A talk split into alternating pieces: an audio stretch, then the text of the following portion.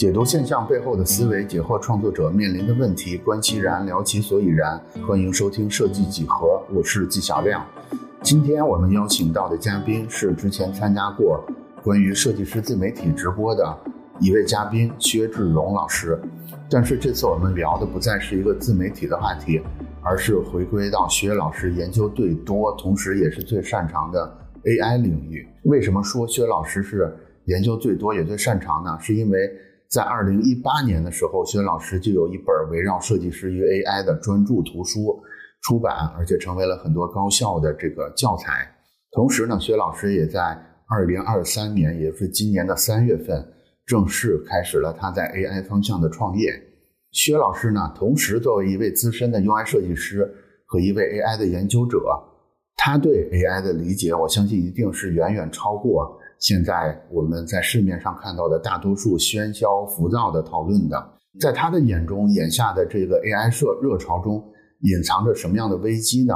以及我们要怎么去利用或者是赶上这一波 AI 热潮，去增强我们的设计事业呢？下面就正式进入到我们今天的节目，就是我先说我感兴趣的话题哈。好，我我我感兴趣的话题，其实我还是想。系统性的听薛老师聊一下，就是尤其对于 AI 整件事儿的一个一个认识的变化过程，这个是我比较感兴趣的。为什么为什么对这个感兴趣？是因为其实我们很难找到一个又是设计背景，然后又对 AI 的了解到薛老师这种程度的人，这几乎 我觉得几乎是几乎是找不到的。但是这块内容其实又特别的欠缺。我觉得，尤其在眼下这个时间阶段，会存在这么一个问题，就是有大量一知半解甚至半知无解的人也冲进来，在浑水摸鱼，伪装成一种 AI 大神的样子，在这里边。对，其实我们觉得这个这个这个状态很不好。但是，如果我们不能给大家演示什么样是一个更正确的做。相关学习研究的姿势的话，好像我们我们也找不到一个立足点去去说这种行为有什么问题。这是我说的可能比较比较主观哈。这是第一个我想聊的。第二个想聊的其实还是你们那个项目，就是你们那个 Mix 的那个那个项目。我会觉得说，我尤其想听就是薛老师对于这个项目的一些一些愿景、一些比较整体的思考等等。包括做到今天为止的一些体感、一些发生过的事儿等等的，因为我觉得可能接下来一些真的打算在 AI 这个浪潮里边有所作为的人，他们肯定也会陆陆续续的开始做类似类似你们的那个创业。我觉得薛老师也可以在这个时间点给到大家一些信息，让大家更能在。正式跳入这个水 水里之前，看一看已经在水里游了一小段的人，他大概是一个什么样的体感？这是我这边的想法。薛老师有什么想聊的？我们可以先聊这个，对，看，我觉得挺好的，聊这些。嗯嗯，对，是我我觉得我们就我们就放松的聊就好，就是还是我们一直以来的原则，就是我们只说我们。发自内心的相信的话，就不用说那些粉饰的，或者是或者是为了某些礼貌说那些没有意思的片儿汤话，就没必要了。反正如如果遇到某个问题我们没想明白，我们也就说我们现在暂时没有没有答案，或者说某个问题，对，就是实话实说，然后放开了放松的聊就是了，好吧？那我们正式开始。那正式开始之前，可能为了照顾。对薛老师不太熟悉的听众，还是还是照例需要薛老师再做一个简单的自我介绍，可能会侧重跟我们后面聊的话题有结合的话，就会更好。嗯，好，那我先做个自我介绍，我叫薛志勇，我是一五年本科毕业，然后呢，我的专业是计算机科学与技术，然后呢，我毕业后呢，我就去了百度做交互设计师。然后在百度期间的话，那么我也做过很多产品吧，包括说这个这个 DAU 从零到过亿的产品啊，这个中间的每个就是什么个位数啊、两位数啊、三位数到这个八位数，其实都都做过。然后包括说那个像呃搜索，然后包括相册、输入法，还有这个语音交互、智能硬件，呃，其实我在之前都是都都做过。然后后面我去了小鹏做呃语音交互设计师，然后呢，在里面那个就是小鹏 P7 的那个全场景语音交互，就是我当时设计的。对，然后后面呢，我就去的华为的二零一二实验室下面的人机交互实验室做相关的这个人机交互的研究和设计。那么中间呢，我写过三本书，第一本叫做 AI 改变设计。然后这本书是我毕业两年半的时候写的。这本书在那个二一年就就是被成为了一本，就成为了一个教材，大学的教材。然后今年呢，在那个在台湾也出版了。对，然后第二本呢叫前瞻交互，那么它更多是介绍这个多模交互的一些理论，还有包括我当时在做就是这一个多模态的时候的一些经验和想法。那第三本书呢叫做。写写给设计师的技术书，那么它更多是一本工具书，它把我就是在以前研究跟呃看过的一些技术，还包括说我怎么去思考它的，把它给变成一本工具书。对，嗯，对，它这个，然后现在我最主要的是做这一个基于大语言模型，还有包括这个人机交互的相关的创新和创业吧。薛老师能把之前的两本书里边主要的内容或者是观点，帮我们做一个简要的总结吗？因为因为就是听书名的话，我们可能没有办法充分的明白这两本书里边的一些内容是什么。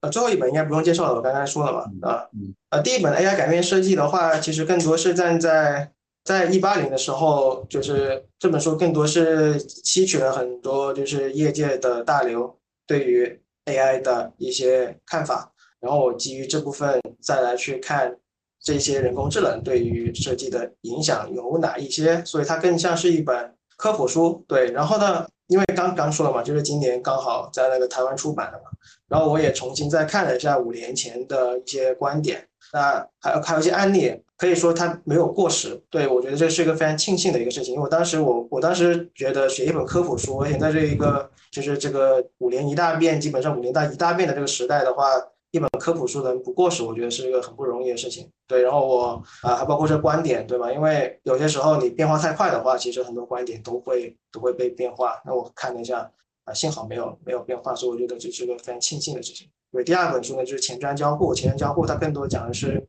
这个多模态多模态交互它怎么去设计？包括说这个手势设计，这个语音交互啊，包括说这个语音界面跟这个就是图形界面融合的时候，他们有什么问题？那么它这本书其实更偏向的是就是包括这个呃智能座舱，还有包括这个虚拟现实这个 AR 相关的，对，大概就就这些吧。然后它是是本理论书，所以其实我在从业这。快八年的时间里面写了三本，就是一本科普书，一本工具书，一本那个理论书。对，然后呢，其实每一本书在这个出版时间来看的话，就第一本是国内跟国外第一本这个 AI 跟设计相关的书，然后第二本呢，这个多模交互呢是国内第一本跟多模交互设计的书。对，但第三本呢是这个也算是国内跟国外也是第一本真真正正去讲这个设计跟技术的书。对，因为。为什么说真真正正呢？因为有很多都是写这个 HTML，对吧？HTML 加 JS，对吧？对这种工具，对于我们这种技术，对于这个设计师的这种帮助，对吧？那我理解就是说，面向未来的话，其实你要更多了解的是更多的像一些传感技术啊，还有一些感知技术，还包括很多的像这个姿态姿态追踪啊，然后这个手势识别啊、眼动追踪啊这些。那这些这些内容的话，其实它更多是。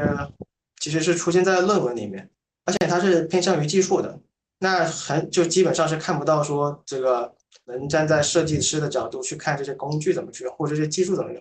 对，然后我也非常庆幸，就是这本书写完之后，对吧？就是 ChatGPT 啊出来了，那么我也搜过说相关的一些内容啊，都可能都还没有我那本书讲的比较比较详细，因为 ChatGPT 讲的更多是说现在已有的知识啊，即使说它能做到知识涌现的话，但但像这种就是人机交互比较小的领域，它其实它也是回答不了。你可以说回答吧，但是它回答的是一个比较，就是比较泛的一个一个答案。对，嗯，就是刚才那个薛老师说到那个，尤其是 AI 那本书，呃也就是说，我的理解里大概是两个话题，这三本书，一个是跟 AI 相关的话题，另外一个是多模态交互相关的话题。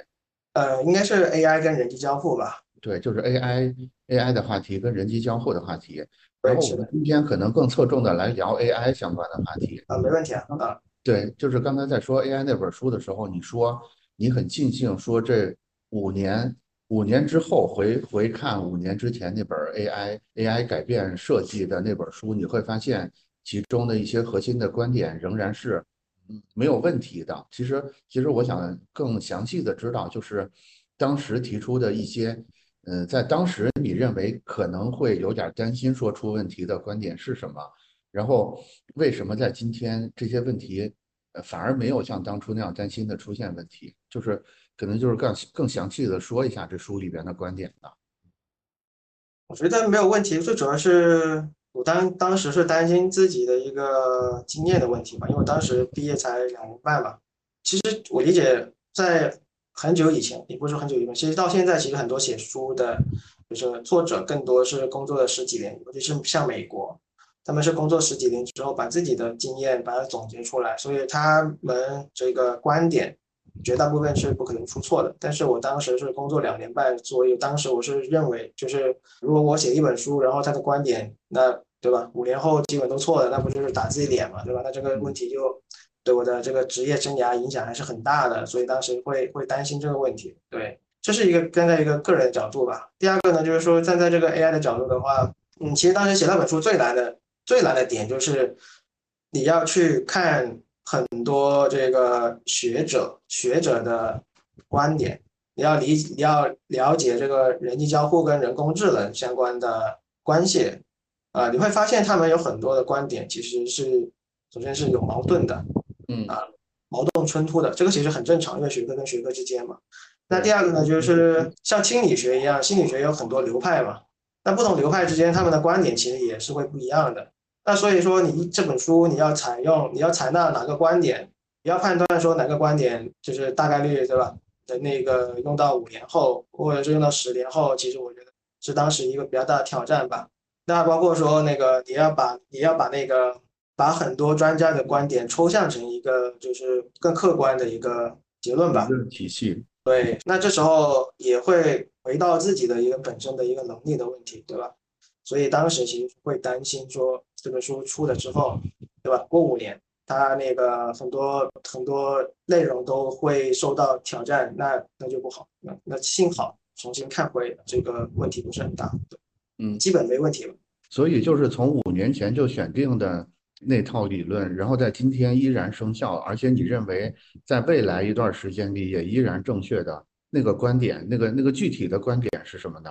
你不能说具体的观点吧，就是，呃，我觉得这个很难，因为那本书十万字啊，对吧？你不可能说那个现在啊十几万字啊十三万字吧，对，呃，你不能说那个什么。我觉得你的问题其实本身就应该就是想问的是说，或者说这个。因为这本书其实重点应该有两部分嘛，第一就是人工智能对设计的影响，第二个就是人工智能对设计师的影响。那其实对设计师的影响，其实回归到不就是对这个职业，对吧？那在五年前我也没想到，对吧？突然间这个那个 Stable Diffusion 这个 Midjourney 对这个设计师的影响，对吧？这个影响是极大的，对吧？那那这个这个点呢，其实。当时是没预料到，对吧？但是当时在写这本书的时候，他的观点其实也是，也是印证了今年的这个环境吧。包括说我那本书主要讲了两个观点，就是设人工智能对设计的影响，还有对设计师的影响。回归到设计师的影响，那当时提出了三个点，就是哪些设计容易被人工智能取代？第一就是通过训练就能被掌握的这个设计技法。第二个点呢，就是由数据支撑可被模块化的设计。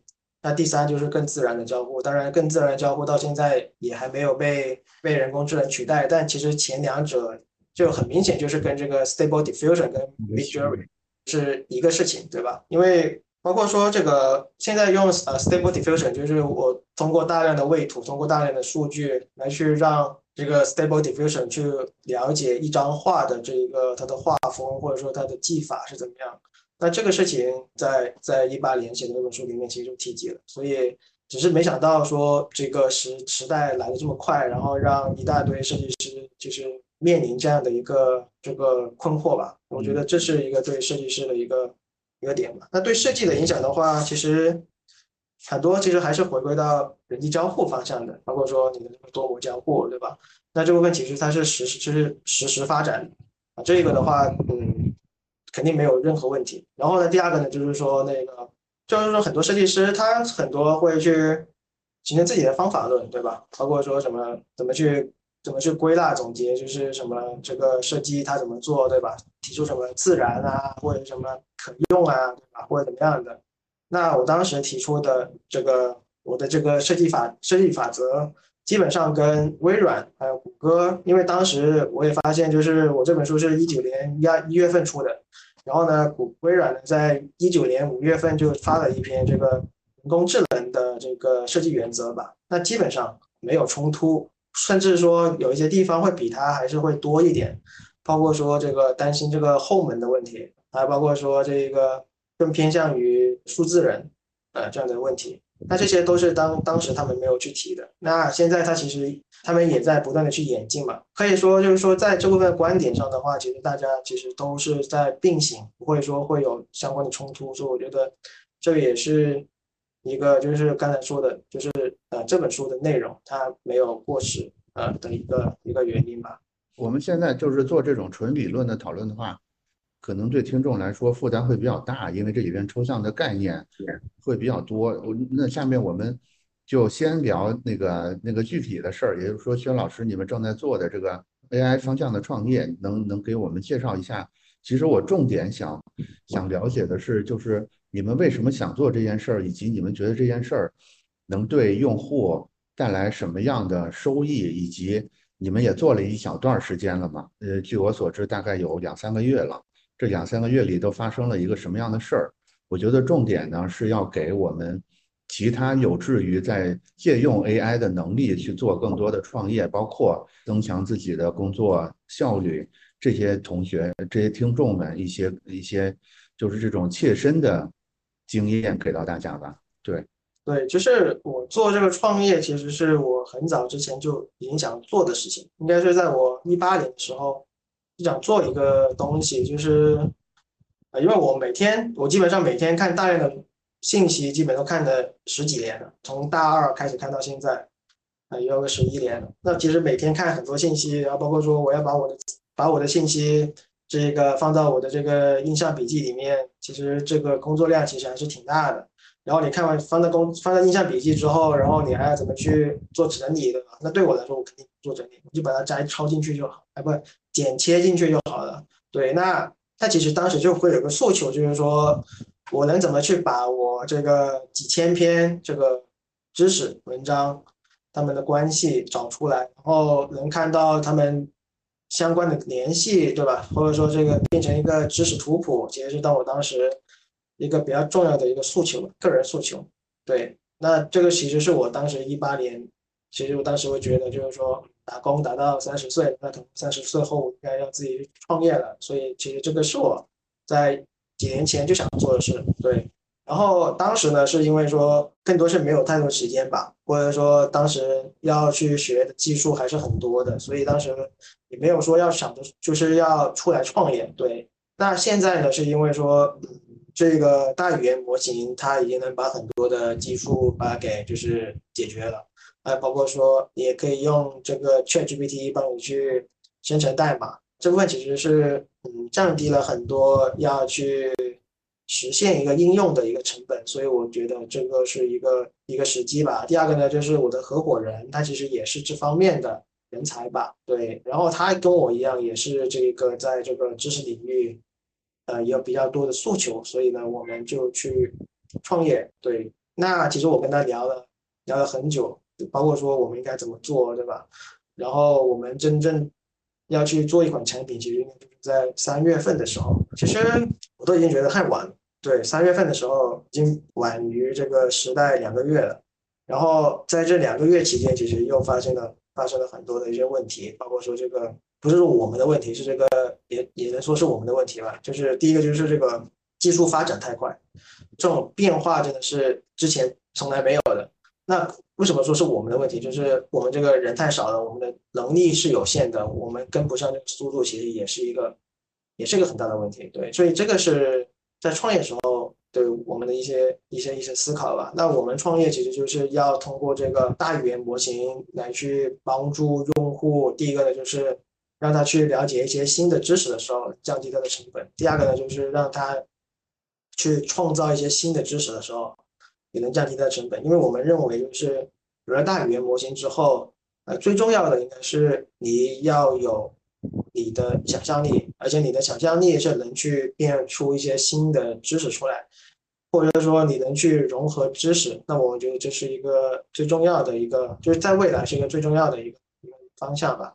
对，那第三个呢，就是减轻你的工作量啊，其实其实我那个在工作。之前其实我就一直都是一个属于一个算是一个，我还是很向往那个生活工作平衡的一个人，包括说那个我非常非常就是看那种就是什么，呃，四个小时帮你完成一周的工作，就我也听过这本书，对吧？就是其实这些我觉得是对我来说，我觉得这是非常对的一个一个事情。对，那如果说在在未来一个时间内可以把这些东西做出来，我觉得是对我自己，对于其他人来说，我觉得都是一个嗯。很好的一个一个产品吧。薛老师能说一个更具体的用例吗？就是说，比如说我们代入式的，在一个场景里边描述一下，就是使用你们这个产品之前跟之后会是一个什么样的对比？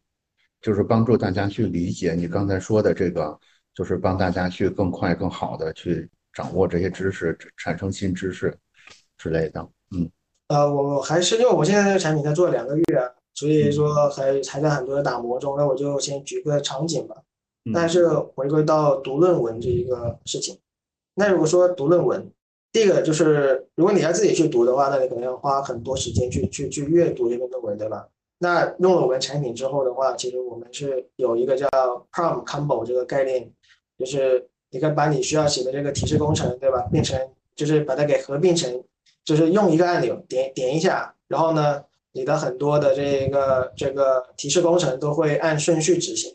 那你后面你读论文的话，你可以说，当我看了一篇最新的这个论文，我点一个按钮，然后呢，它就会帮我去直接去把这篇论文呃主要讲了什么，它解决了什么问题，它的这个创新点在哪里，它的一些局限性在哪里，那它会一五一十的，就是就是更直白的话告诉你。那你可能。就等于说有个学生或者有个人帮你，就是看完这篇论文，看总结报，写了一篇总结报告，你直接看就好了。那你其实你的这个阅读的时间就呃阅读的时间就减少了，而且你的效率还有包括说你理解这篇论文，其实也会更深刻。那我觉得这是这是一个一个我们已经已经能做到的场景。而这种场其实这种场景的话，其实我们也是就是开放给全部人的，或者说很多人都会把这个阅读论文的这个做成一个产品，对吧？其实对我们来说，我觉得其实没有太必要，因为像其实本身不就是一个提示工程加这个 ChatGPT 嘛？那如果说一个产品，那除了能做读论文的话，那它其实还能做其他东西嘛？那再举个例子，刚刚说这个资讯，就是因为你也其实也体验过我们那个内测版本嘛，对吧？啊，其实我们有个有个想法，就是说那个包括说这个采访采访李志飞，对吧？因为当时做这个这个案例，那。你看一篇采访的时候，那其实你需要去了解这个人他是他是谁，对吧？他做过什么东西，对吧？然后还有一篇采访，像一个两个小时的采访，直接变成一万字了，其实你看起来也很浪费时间，对吧？那其实你也可以把这个采访的一些重要的内容把给总结出来。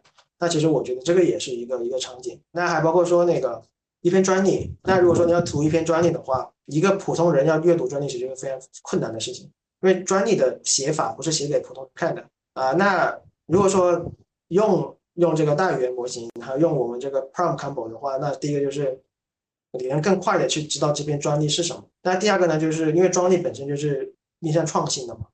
那面向创新的话，其实呃不同角色它的创新的角度也是不一样。那这时候其实我们也提出个概念，就是说，你可以站在这个设计师的角度去看这篇专利对你的帮助是什么。那你也可以站在这个程序员的角度去看这篇专利有什么，对吧？还包括说这个你是一个投资经理，对吧？这篇专利是什么？你就可以从不同的角度去看到说，哦，这个东西你能怎么用？那我觉得这个东西其实就是帮助不同人构建自己的一个一个知识库啊，还包括说去提升他的一个学习效率吧。就是之前跟薛老师在聊这个产品的时候，你用过一个比喻，我觉得蛮生动的，就是你说你要理解这个东西，你可以把它理解成你的员工。对我觉得我觉得蛮生动的，就是刚才你描述这些东西，我是不是可以理理解成就是他是把一些不同角色的员工，一个能力在中上的不同角色的员工，他有可能在在比如说阅读论文、在阅读专利的时候，他可能的一些思考的角度，包括他可能会核心钻研的问题，给他用 ChatGPT 给给回答出来了。也就是说，形成的效果就是，似乎你好像拥有了几个免费的或者是很低费用的，但是能力在中上的这种员工，这么理解对吗？对，就是为什么要用“员工”这个词或者这个 “co-pilot” 这个词呢？其实，我觉得，嗯，这个词肯定不是为了为了为了造而造啊，造词造词。如果说你把一个把现在的这个 ChatGPT 当做是一个工具的话，其实你对它的要求是很高的，就是你肯定觉得它。不能出错，对吧？因为在我们呃这个在没有 ChatGPT 以前，我们所有的这个应用基本上都不会出错的，除非网络出错，对吧？因为所有的交互其实都是写死的，它的逻辑都是有人去去维护的，所以这些你可以把它当做工具。但是如果说你要用 ChatGPT 的话，那就说他很多时候他会胡说八道。如果你把它当做工具，那你对他的期待就远高于他的对会过高。对吧？那用员工的话，那其实就不一样了。你就等于说，对吧？你刚才说到中上，对吧？那其实有些时候他可能连中上都达不到。那，那你就可以认为就是说，那我付钱给一个人，他给我去看这篇论文或者看这个专业。那既然他是人的话，他肯定会犯错，甚至说他那个有些时候他可能对某些知识也是不知道的，对吧？所以你对他的容错或者他的包容性就会高很多。那我理解这个其实就是嗯这个。就是人机协作，还有包括我们之前说的人机交互的一个一个比较大的区别。我们的协作应该是，应该是参考人和人之间的的的协作，而不是一个交互。因为交互我理解它还是一个偏向工具型的这种这种方式。对，所以我觉得就是用员工，嗯，当你就是建立了员工这个心态的话，那我觉得就是对你后面你要使用它有两个影响。会建立一个比较好的影响。第一就是刚才说的包容性，对吧？那第二个就是你要付钱了，对不对？因为你用 ChatGPT，呃，或者用 GPT，呃，其实你是要付钱的，对吧？这个事情我觉得是一个非常有趣的事情，对吧？因为包括在我们过去十几年里面，呃，尤其在这个中国市场，我们大部分用户都被教育的就是很多东西是免费的。那当你拥有了员工意识的时候，你就发现哦，我要用他们真的是要付费的，不付费的话。可能我是请不了员工的，对我觉得这是非常有趣的一个一个一个一个事情。嗯，我觉得我觉得付费这个点，包括包容性这个点都很有意思啊，就是也突破了我原来的理解。原来你说员工的时候，我脑子里想象的全是全是什么超级职员、节省成本，脑子里全是这些事儿。但是其实它反而是相反的东西，也就是说，我们把它意向成员工的话，不是不是要想象的能省更多钱，反而是要说。我们要用更多这种类人的想法去对待这个技术，而不是把它当成一个死物，嗯，把它的工具性放在第一位，反而是要把它的协同性放在第一位，这种这种感觉，对吧？对，还有包括说它本身它确实也能省很多成本的，只不过说看节省成本不代表免费，我觉得这个是在未来这个时代里面，这个中国互联网网民需要去。去变化的一个事情，就获得的一个观观念，对吧？对，就哎，对我我觉得在这个话题上，我们可以再往深处走一走，就是付费这个话题上，以付费为代表，你觉得眼下就是社会对 AI 相关的这些种种的行为里边吧，你对眼下的这种对 AI 的呃心态，包括使用的场景，有什么样的担忧或者是期待吗？就比如说付费，比如说付费就是让人担忧的一点嘛。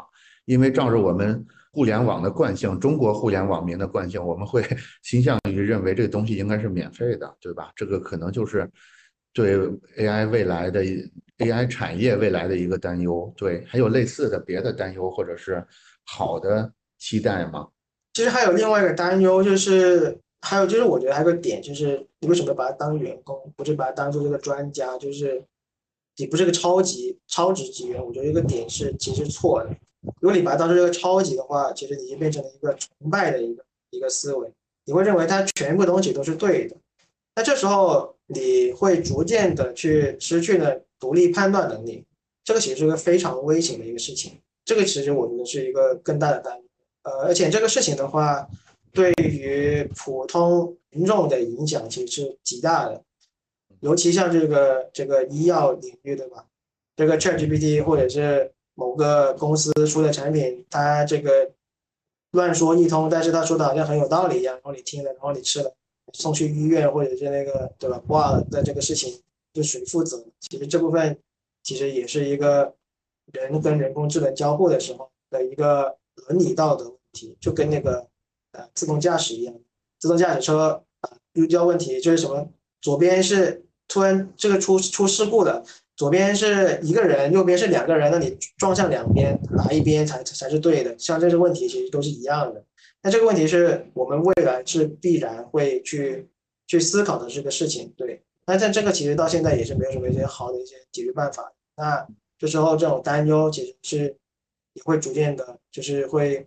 也会被发现。其实这个问题在那个美国三月份的时候，其实已经开始有人去去讨论了。三月份，但这个事情到到现在，其实在国内基本上我们也也没有看到。所以，其实这个也是一个担忧点，就是我们对 AI 的理解其实还是处于就是我们去构建自己的大模型。那一个好处的话，那其实还是我们提升你的效率。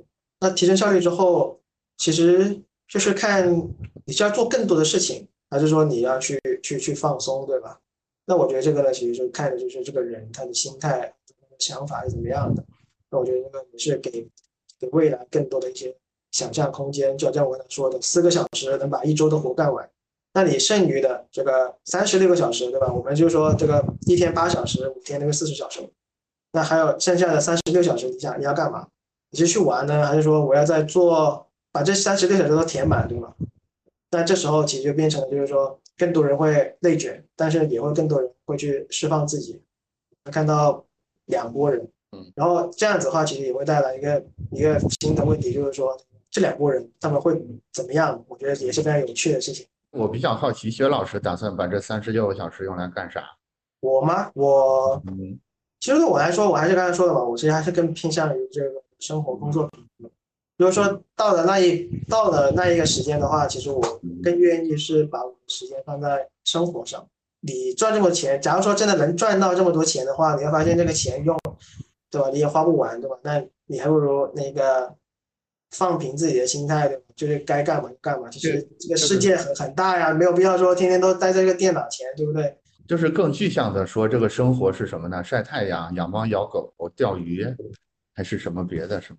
因为不是啊，那首先你假如说真的到了那一天的话，嗯，你可以那一个环游世界，对吧？这个其实就已经是很不一样的嘛，对吧？那还包括说你要充实自己，呃，充实自己的话，你可以学更多的像语言，对吧？啊，你也跟别人去有更多的一些交流，对吧？那你也可以做一些更多的公益的事事情，啊，我觉得其实都都可以。那当然不是说这个三十六小时这么睡觉，要么就是看这个看看看抖音，对吧？那这个就是。浪费时间，要是那三十六个小时都用来看抖音，可能是一个更糟糕的情况，还不如工作呢。对啊，也不是工作吧，就是学习吧。我觉得学习还包括说充实自己，能让自己看到更多的。哎，我我是不是我是不是可以理解为，就是可能在薛老师看来，就是那三十六个小时用来做一些主动性更强的事儿会比较好，甭管这个主动性是。是旅游，或者是学习，或者是找人聊天，或者是怎么着，反正你要把重新把主动权，把这个工作生活平衡的主动权拿回手里是是重点，而不是说，呃，一定要在形式上是一个什么形式，对吧？对啊，那我们换个角度来看吧。嗯，比尔盖茨也不可能说那个我有了那四三十六个小时之后就不断干活，对不对？那他肯定也是享受嘛。其实我觉得，就是当你的这个。你的收益跟你的这个时间的分配已经达到一个，就是像他那种级别的时候，其实你更更多想的是怎么去提升自己。啊，那提升自己其实本身也就是给这个投资嘛，对吧？那我觉得这个事情就是应该去考虑的事情。就是呃，再回到我们刚才说的那个，就是眼下 AI 的一些，就是目前这个阶段有有可能会产生的担忧啊。我自己还有另外两个担忧，第一个担忧就是我会有点担心说，因为现在我们能看到的内容里边 AIGC 的成分越来越高了，所以我担心在不远的将来会发生一个。就是 AIGC 自我投喂的问题，就是我们之前用来训练这个算法的语料都是都是人类这几千几万年攒下来的人类语料嘛，但是接下来可能是 AI 生成的语料，它会再投喂给自己的算法，这个会不会造成就是算法或者是 AI 这个模型的一个嗯所谓的劣化，就是它会就是很快的就是失去现在这种快速发展的势头，反而变得。更更畸形、更奇怪，这这个担忧你是怎么看的？这个担忧不是我说的，它有没有的问题，这个对吧？这个我也决定不了。但是呢，其实我也可以给了一些新的一些视角或者一些信息吧。第一个呢，就是这个 OpenAI 的这个创始人其实也说了，这个大语言模型它的这个数据大概在二零二六年就消耗完了啊。这个是他在那个 ChatGPT 出来的时候的一个一个说法。那现在他突然间又说这个 ChatGPT 五他们暂时不开发，对吧？那还包括说有很多的这个这个就是计算机的学家其实也表示了，就是说这个嗯 GPT 对这个行业的影响，对吧？其实这个点能看到什么呢？第一个点就是说大家都没想到呃这个 ChatGPT 的发展的速度远高于。OpenAI 创始人说的这个二六年有可能都已经被提前了，对，就是这个语料消耗完，二六前就已经就已经发生了，对。那第二个点呢，就是很多行业专家表示的这个对 AI 的这个担忧，其实这个也会规范人工智能，呃，或者说这个大语言模型在这个发展时候它的一些一些方式。那如果说它被规范之后，那有可能就会就是会解决你刚才说的这个问题。那如果它不被解决，那可能就会出现你刚才说的这个这个所以二六年，可能不到二六年就会发生这个事儿。就是想一想，还还挺可怕的，因为现在已经是二三年年中了。对，不是才过了半年吗？半年时间就，对，就快速吞噬掉了这么多资源了。我的天，嗯，对呀，嗯，嗯，好。而且你会发现，就是说那个。不发布 GPT 五，其实有很多的一些原因在里面。GPT 五它的这个数据，它的这个规模大概是多少？其实大家都不是很清楚。像 GPT 四啊，不是那个 GPT 三点五，就说是一千亿嘛，一千亿的这个参数。那 GPT 四的话，不知道是多少。那如果说你要 GPT 五的话，那你要十万亿吗？对吧？那十万亿的话，那这些数据从哪里来？那这个是一个问题。第二个问题是。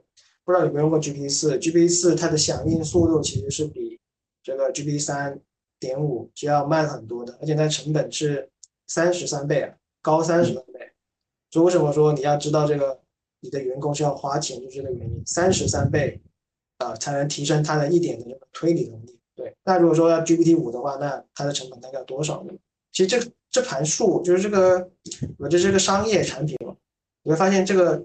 你是权衡不了的，那肯定就不就不就不做这个 GPT 五，对吧？嗯。还包括说那个到时候 GPT 五它需要多少个显卡才能把它训练出来？嗯。那其实还还包括说那个你能支持多少个支持一亿用户吧，对吧？一亿用户他能同时的去去跟他交互，要要需要多少显卡？你会发现这个可能是一个也不能说天文天文数字吧，但它这个数据会特别可怕啊！还要考虑这个电量的问题，对吧？这个环境的问题，所以。所以其实大家其实都知道，呃，这些问题都是真实存在的。这个也会说去一定程度上去限制大家去训练这个 GPT 啊。当然我说是美国，对吧？那国内国内就不评判了，对，不是不评判就不说了。就是我刚才听薛老师说的这些数据，确实还让我。就是还还蛮震惊的，就是就是现在这个阶段，由于我们对这些具体的技术参数，包括产业的细节不了解，所以很容易产生一种错觉，就是它是它是从虚空之中，然后没有成本的来的，然后然后它的能力是无限的，就会大家会产生一种什么左脚踩右脚，右脚踩左脚，然后就就升上天去，或者揪着自己头发就就把自己揪起来，类似这种幻想。但其实也不是这样的，对吧？仍然要在物理规律的商业规律的规范之下做这个事儿。对，所以我说的就是，可能在以前，呃，中国互联网可以搞免费，但是在这个阶段你要搞免费的话，其实就是搞死自己，因为。中国的互联网网民，他基本都是挤在中国的互联网公司里面嘛，对吧？那跟国外的其实不太一样嘛，对吧？然后他们的这个，其实大家也知道，这个什么中国的这个场景会越复杂，更复杂，对吧？它的诉求也会越多。如果你要搞免费的话，那就这家公司还为爱发电嘛，就是咱们聊到这儿，就是关于关于那个。免费模式的问题，我就好奇了，因为据我所知，你们现在这个项目采用的是一种开源的方式。那开源的方式，其实就在在大多数人的心目中，就约等于免费，对吧？放弃所有，放弃很多权利。对，也就是说，一方面你看到说，如果搞免费会出很大的问题；另一方面，你们又选了开源这种模式，这背后的原因是什么呢？我们没有说那个，我们只有一个模式，就是开源模式嘛。我们本身是两个模式，第一是开源，第二呢就是一个商业模式了。就好像说那个 Miss Copilot 部分，对吧？对，我们有两个部分，其实跟那个华为的 Harmony 跟 Open Harmony 是一样的嘛。Harmony 也是一个商业产品，Open Harmony 也是个开源模式，对吧？我们也是一个，也是一样的。那么我们这个开源产品，我们或者我们开源组织叫这个 AGIUI，然后它的第一个这个开源产品叫 Earth 啊。它的目的就是做的就是跟更多人、更多志同道合的人一起去把这个技术框架快速的落地。商业产品叫 Miss Copilot，那我们更多就是将成熟的技术用在这一个产品里面，然后实现这一个商业的变现。用这两个的话，对用户来说还是收费的，因为你还是需要去买那个 GPT 的这个呃这个 key 嘛，对吧？或者这个你要买这个点券，你才能去去跟他交互嘛，对吧？还包括说，你到后面你会发现，你真正要去用它的时候，要用无论是用哪个产品，用我们的，用其他人的，你要真正用到你的工作流，你会发现其实会平均估计也要两三百一个月吧，就应该就是包括包括 P，包括给你们的付费加起来是两三百人民币一个月，是吧？哦，不是啊，我说的现在说你可能买 Key 就要，可能就两三百吧。嗯嗯，对，就不用说你要去就是用我们的产品的话。对你们，你们的 Mix Copilot 目前计划的费用费率是每月多少？啊，目前我们还没有考虑这个问题。我们现在还在打磨中嘛，所以我们现在更多就是那个做了自己的这个，就是呃，我们跟一些朋友去合作，然后去提供呃相关的这个 GPT 的 Key 给到给到这个用户来去使用。对，那到后面的话，可能会有更多的一些付费的手段吧。可能未来会有更多的功能点，然后在这些功能点上再设计这些付费付费的点位，对吧？嗯。而且现在这个变化太快了，所以说那个如果你不开源的话，其实有很大的问题，就是你不够别人竞争。对，所以你必须要开源，这是那个没办法的事情。就是必须要借助众人的力量，才能在现在这个时代不至于掉队太快，要不然你如果是个封闭系统，很可能都会。因为别的就是更底层的这些系统，他们是开源的，你就等于你甭管你这个小团队多强，你是很难跟嗯就是众人的这么一个平台去做一个技术上面的竞争的。OK，我明白。咱们既然聊到这儿了，咱们就把之前计划的顺序打乱打乱啊，就是正好聊到聊到说又是开源跟商业模式的问题。假如说现在有呃我们的听友里边也有人想在 AI 这个方向上做一些创业的话。你会有什么建议给到他们？因为你们的经验其实也不是很多嘛，也就两三个月。但是这两三个月里，我相信已经踩过一些坑了。你会有什么建议给到此时此刻想出发的 AI 创业者呢？你要看他的角色是怎么样吧。如果说他是设计师的话，对他来说不是一个好的事情嘛。你说出来创业，对这个点，我觉得我还是印象很深刻的。对，就是我说为什么印象深刻？本身我是。读计算机的，就我会写代码，对吧？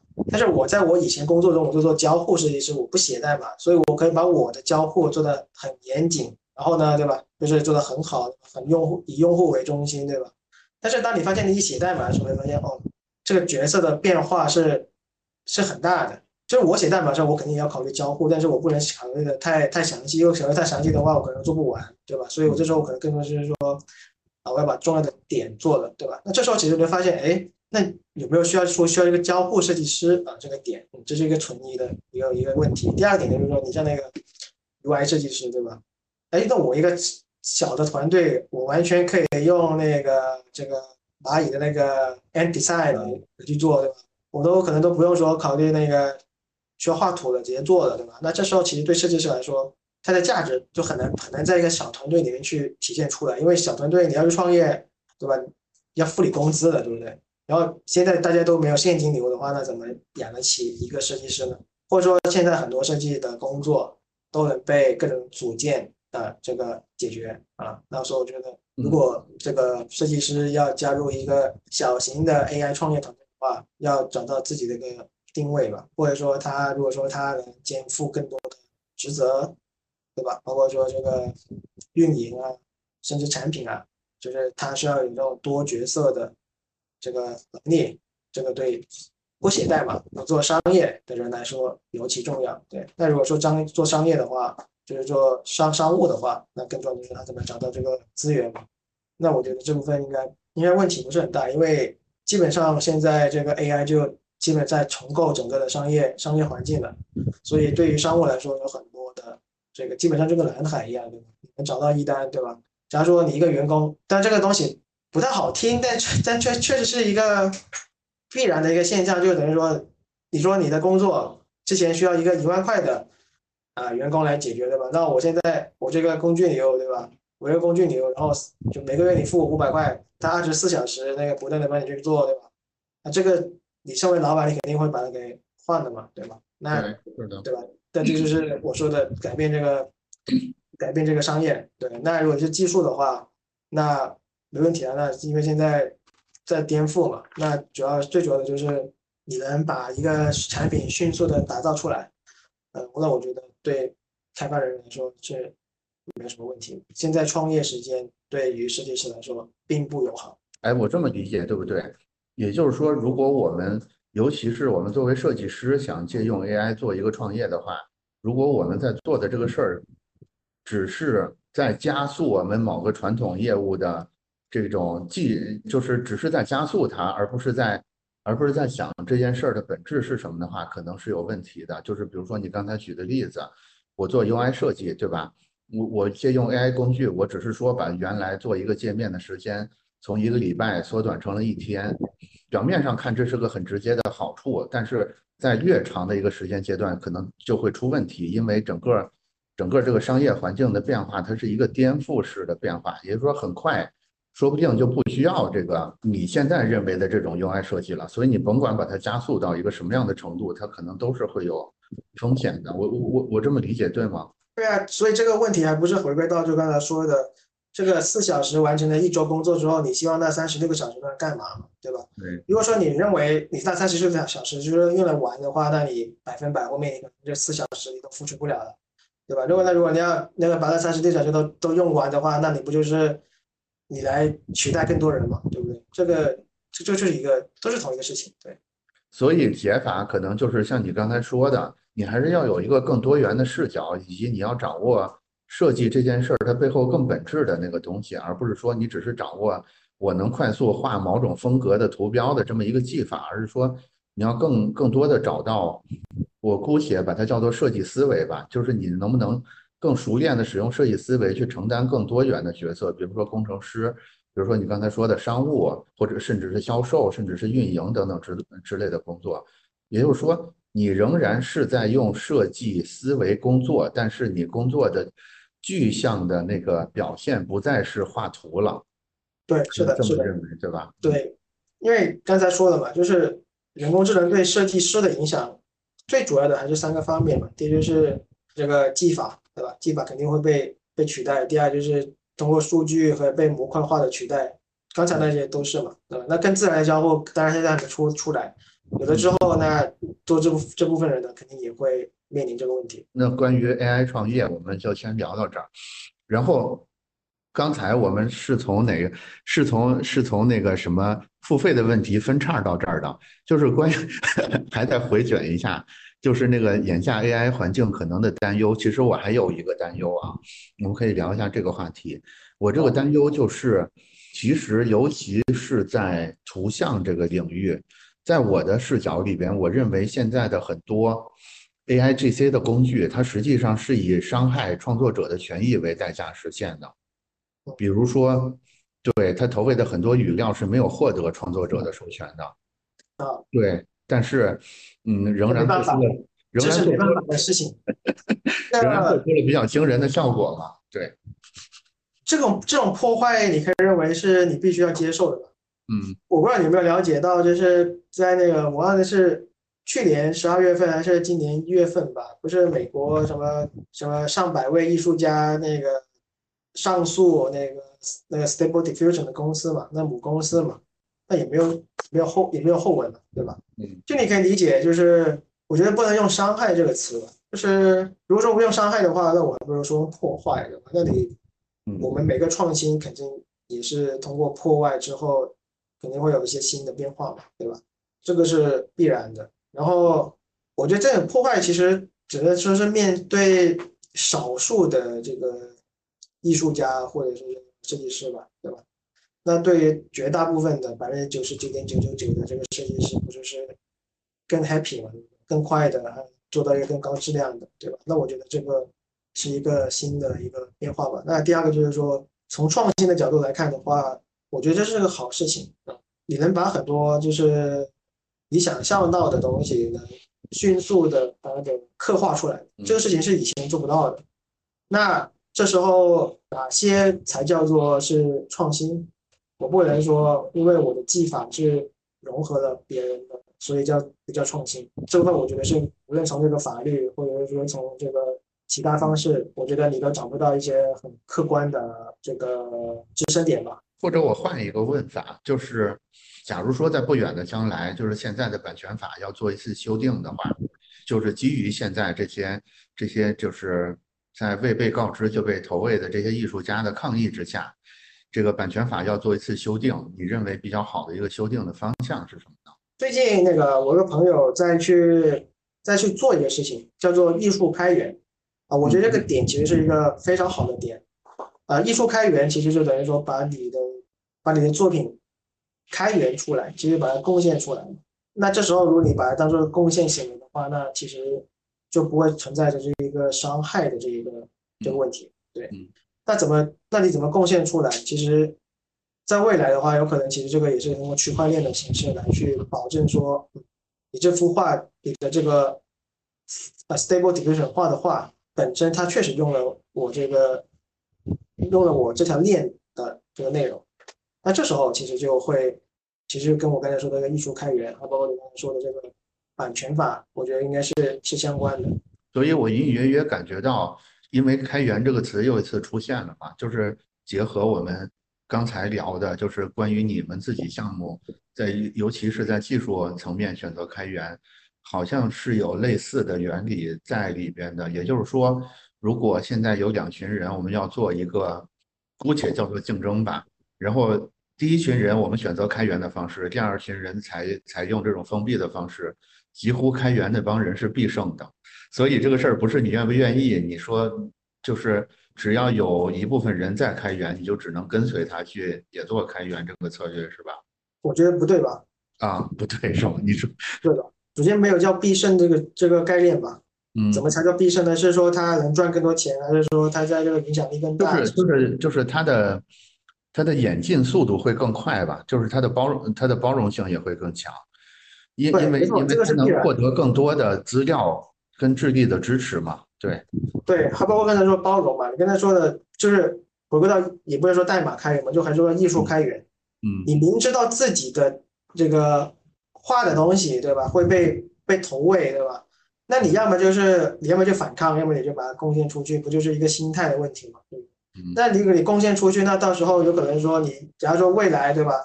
假如说未来这个 Stable Diffusion 它真的是说啊，我用的哪个作品，我都会在这个链上会把它给把它给画，把它给刻画出来。那最后你能可能越多人用了这个系统，然后你刚好你把你的作品上链了，那人越证明就是你的作品给这个艺术圈或者这个设计圈的贡献越大，那这不就是一个对你的一个好事情。但如果你好我不上链，但是我非要告你，那那就看有没有人跟你玩，对吧？或者说那个你能耗多久，你才能达到自己一个心态平？要么你就是就是打官司打赢的，那我觉得这个事情就还是回到刚才说的，现在好像也没有这样的这个法律支支持说这个技法是是受保护的，应该没有吧？啊，这个我不是很清楚。我大概明白你的意思了。反正总而言之，我是觉得这是一个很难得的机会，因为最近街上所有人都在聊 AI。我我们怎么说呢？设计几何这个节目，尽管我们聊的比较早，从去年。从去年年初，其实就隐隐约约的在聊这个话题，但是我们也并不想赶这个热闹。原因是我们觉得还是要找到类似薛老师这种真的对整件事儿的研究比较深，而且也也比较有决心在这件事儿上做更长时间的钻研的人才来聊这个话题。对，这是今天为什么特意邀请到薛老师一个重要的原因。其实我发现，就是我之前也跟那个董腾飞也聊过嘛，他。他对这个东西的理解其实跟我是不太一样的，对吧？他我跟他聊过，对吧？他说他看的就是真正在招人嘛，然后那个一他说看了上千份上千份简历，怎么才挑了一个人啊？他觉得就是说，而且他我感觉他的就是对于这个行业，就是设计行业在未来，那我跟他不太一样，对，而且对我觉得更多的还是一个角色还有你的这个角度的问题，我觉得嗯。确实会，应该会有很多人像腾飞一样，他会担心说这个以后什么没有自己的这个这个这个工作，对吧？真的会很多人，我相信很多人。但我觉得，如果你纠结这个点，你还不如就是往前走，对吧？像你刚才说的那样，最重要的还是你要有自己的，就是有那个设计思维，对吧？它包括说我在我的那个第三本书那个写给设计师的技术书里面也提到，就是说你要有这个计算思维。嗯设计思维跟技术思维跟计算思维，我觉得其实都需要有。当你用这个用这个视角来去看问题的时候，你其实你会发现，呃，有很多问题是需要被解决的。那这时候其实应该还是，就是这应该就是设计师要去做的事情，对吧？你要做的事情不是说我要去画图，对吧？我要去听一个产品经理说要做什么，然后我要做什么，对吧？其实更重要的是你的一个主观能动性。要应该是第一，你要有主观能动性；第二就是你能做出一点你的贡献。呃，那这个贡献也可以说，嗯，是我基于设计师的角度来去提出来的。那我觉得这是非常重要的。对，嗯嗯嗯，对，我的我的观点跟跟薛老师比较类似。我我我现在就是每次想到这个事的这个事儿的时候，我都特别庆幸，说我也不知道为什么神使鬼差的，从去年起我就。一直纠结设计是什么这个话题，我现在看似乎这个话题就正好是用来解决眼下这个时代问题的。也就是说，如果如果你只是把设计当成是一个画那个启动图标的这么一个职位的话，那那现在就会出大问题。但是如果你把设计当成是一种你叫设设计思维也好，或者是一种方法也好，甚至只是一种独特的心态也好，你都会发现其实它是。有更光明的未来的，对，是，所以设计几何，我觉得我运气真好，就是蒙对了。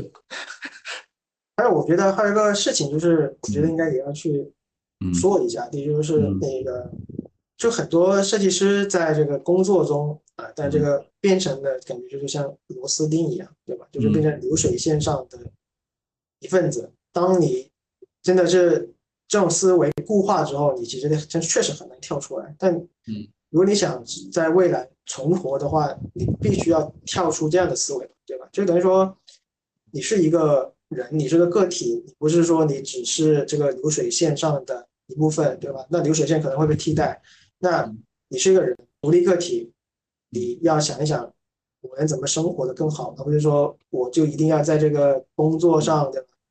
就是什么兢兢业业的，对吧？干一辈子，其实这是一个。这种固化的思维其实真的是要要被要被打破，对对对。当你当你打破的时候，你会发现，第一就是这个世界真的很大，就你不要说只看着这个什么，就是什么只看着电脑，看着这个互联网，对吧？那你可以去很多的很多的这个行业去去看一下。那你既然你是个设计师，对吧？而且很多人，我相信很多人都会说什么设计师，对吧？设计是什么？解决问题的，大家都会说这句话。但是有多少人真的是真的会去说我要去解决一个问题，对吧？通过设计去解决问题，对吧？不要只只会说但不会做，对吧？那当你意识到这一点的时候，你会发现，其实设计师能干很久，真的能干很久。包括说那个，其实我一直在想着，就是说我自己的职业里面，职业生涯里面，如果说真的要让我只选一个这个职业标签的话，那我觉得我还是会选设计师这个。那包括说那个，我想起了就是说那个，我大一的时候，因为我是读计算机的嘛，那就在那个社团里面，本身我这个编程能力就很好，但是呢，我当时我就想在这个社团里面转转设计，对吧？然后呢，当时我说了一个，就是说那个，我说这个编程也是设计的一种，对吧？对。当时就被人就被人就被人说啊，说别人说我不懂设计的啊。其实我觉得，哎，就是哎，你不用跟他讨论这个问题嘛。嗯。这个我觉得我的想法还是在在之前还是比较对他的理解还是比较比较深刻的吧。对。嗯。所以我觉得，当你跳出就是说现有的定义、现有狭义的定义去看这个，对对，能用更那这时候有很多的东西可以被你可以去做啊，对吧？所以我觉得怎么说呢？我觉得设计师的角色其实很像，很像一个侦察兵，就是他要在大部队之前更快的进到一个陌生的领域里面去，然后用用他独有的办法去快速的掌握到这个这个陌生区域的情况，然后设计出一个原型给到大部队，便于大部队在真正真正所有人进到这个之前，我觉得设计师要在这里边做很多。这种前瞻性的、开拓性的工作是对，尤其像原型的话，其实我觉得，呃，这个应该也是我写第三本书的一个一个原因吧。就是你要，而且这个也跟我在那个之前工作经历有关。像以前你那个像什么互联网、移动互联网，你做那个交互设计，不就是在图上去画那个原型嘛，对吧？但是当你当你落到这个空间里面。对吧？嗯，这个人会走动，或者说你这个交互是需要去跨设备交互的时候，你发现你你你画图是画不出来的。你要去做原型的时候，你要去懂技术的，你不懂技术，你你的这个原型都做不出来，对吧？所以这时候就发现，就是你需要拥有更多的技能，你才能说胜任这份工作。对，就是任何部队的这个侦察兵肯定是所谓这个精兵强将里边的精兵强将，就是最聪明、最灵活、最体力最好。然后头脑最灵活的人才可以担任这个角色，所以设计师这行没那么好干，以及如果你能干好的话，它的价值其实我觉得很多时候不亚于那个将军，他可能能提供非常独特而且非常大的价值。其实你也发现，我们刚才聊的这些东西也没扯到人工智能的，对，是的，人工智能其实不是对设计师来说是个伤害，对吧？因为这个没有任何关系，只是看你这个。精兵强强将，你是说多靠自己，还是说多靠人工智能？如果你你用的好的话，那还是回归到刚才说这个四小时这个问题。嗯，是的，是的。那我们最后做一个结束，就是盼大家都能尽快过上开心的工作四小时，然后也开心的生活三十六个小时的这么一个日常生活，好吧？我们来作为结束。好。好的，谢谢，好，谢谢谢老师，好，好，好，先这样，好，拜拜，拜拜。